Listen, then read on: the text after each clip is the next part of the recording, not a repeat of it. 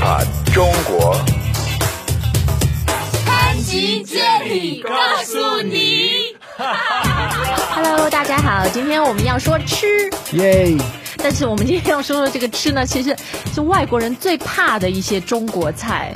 Right, so if you're going to have some Chinese food with a foreign friend, you should be careful. 有的时候呢， 我发现这个最怕的中国菜里面有很多是中国很 unique、很 special 的菜，然后我们中国人会很热情的跟外国人去想说，我帮他点一点，然后让他试试在自己国家没有的。像像臭豆腐是吗？特别好吃。 哦 Very often they're totally not up for it, they're totally not used to it. Yeah. Um, so don't worry, we'll give you a list of 老外最怕的菜 as well as a list of safe choices, 对不对 Right, right. 外国人很喜欢的 popular dishes. 中国菜。嗯，OK, let's start with what. Uh, what to avoid? Okay, so of course, 臭豆腐 avoid. Stinky tofu, and Hmm. in general, things that smell weird and Yeah. stinky. Like a 腐乳，哦，你说的腐乳可能就是很多豆腐乳它也不臭，但是，呃，好像北京有种豆腐乳是很臭的。这些都很难吃。 Okay, so don't give them that stinky things. No, No. and also intestines. 呃、uh,，Yeah. 内脏啊，intestines，比如说什么，呃，反正各种内脏都 avoid 就好了。 Yeah, uh, liver, intestines, uh, Mm. 大肠那种千万不要给人家点 yeah, not our favorites. ，and also weird body parts， Like feet 对，chicken feet， or ears or brain. 越说越恐怖。或者那天我一个同事他是浙江的，他说在他们那儿有一个很 popular 的菜是 rabbit head，啊、兔子的头。Oh my god！ yeah, 四川 That's a horror movie. Yeah, it's how do you eat that? It's uh, anyway. Anyway, weird body parts avoid. 外国人吃东西的时候很简单，也很 boring，一般手啊、脚啊什么的对都不吃，just stick with breasts. 越 boring 越好。鸡胸，然后鸡大腿 （chicken drumsticks, chicken thighs）, they love that. Yes. 然后那些 weird body parts，还有一些 weird animals。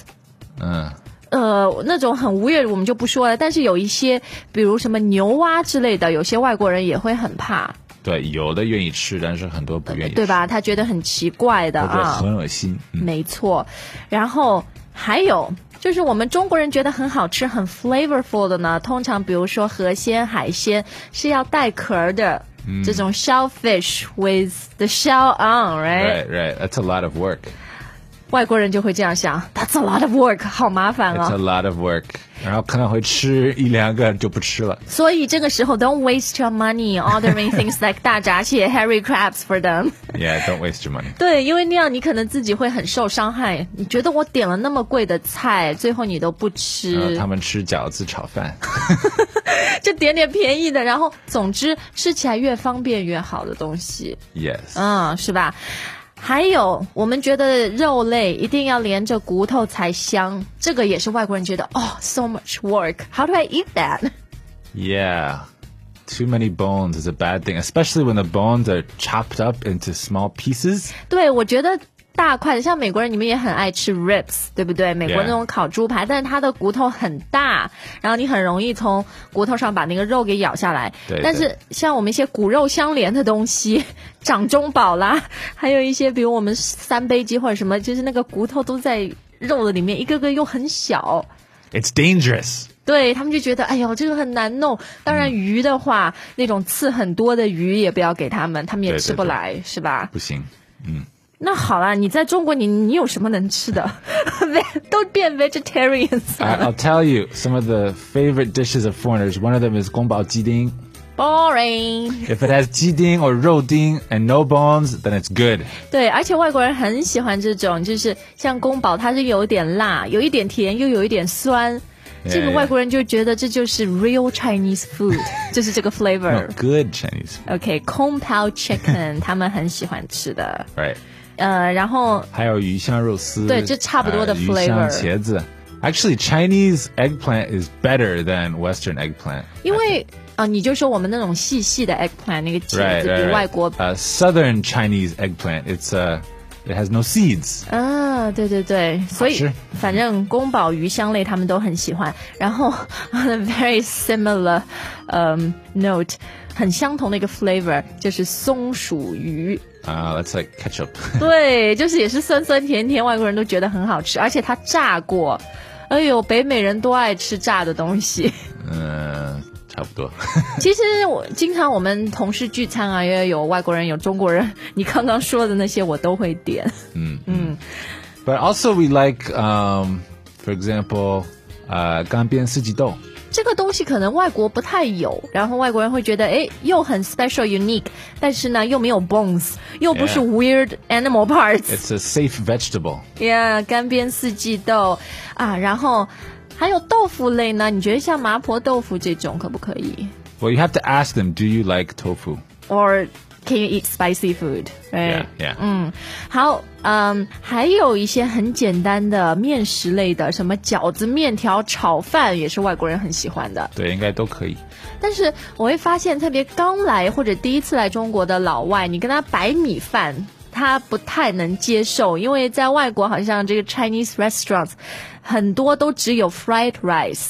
Yeah, yeah. So they think rice needs to be flavored，里面要有东 Well, 西。 you can teach them to put the 菜 on the rice, 自 right? 制盖浇饭 right, right. 光给他白饭有点受不了啊！ Yeah, sometimes. 而且外国人有的时候，你点一个好心点一个鸡汤或者鱼汤，鱼头里面一整只鸡，他看了，哇，very scary，吓 一大跳。 True, sometimes. 而且特别他们很怕，就是那个 animal 是他自己原来的形状上菜、啊 对上桌比，如说汤里面有个有个鸡头什么的，有头有脚， 然后他们就会疯掉，对不对？崩溃。吓死他们。好，那最后还要说一个，喝酒的时候啊，我们中国的这个白酒，嗯 That's really something most foreigners, 特别第一次喝的话，they're totally not ready for it。 ，It's something that most foreigners can never learn to like. 嗯，因为它第一味道就是 it's there's nothing like it in 就是外国的酒里面没有那样的味道，对吧？对，所以它没有一个熟悉的过程，没有记忆里面没有这个味道。第二，这个度数真的很高。 right. But most uh, people, if they drink alcohol, they will at least try it, but only a little bit. 他觉得这也是他的 China experience， Yeah, yeah, yeah. 但可能很小杯就够了啊。 Yeah, I remember at my wedding, um, some of my foreign friends from the States, they wanted to try baijiu. And so they just used a spoon. they just had a spoonful of baijiu. That was enough. 他们以这种 adventure 冒险的心态来尝试白酒啊。 Right. 那还有一点，我也发现，就是劝酒这件事情，其实嗯外国人蛮忌讳的。他可能就是你一遍一遍的劝他喝，他会觉得你很 rude。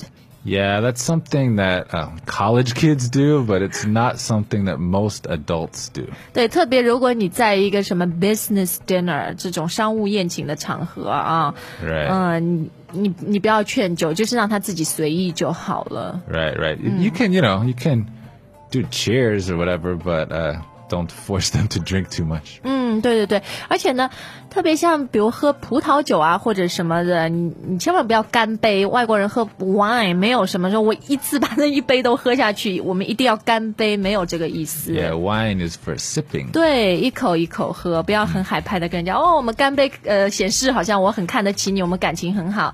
They don't see things that way, right? Right, right. 嗯，好，那今天的这些外国人很怕和比较喜欢的菜，希望对你下次跟外国人出去吃饭的时候有帮助。 Good luck. OK，我们最后应该说 Bon appetit 是吧？ Good appetite. 嗯，好，下次再见。 That's it.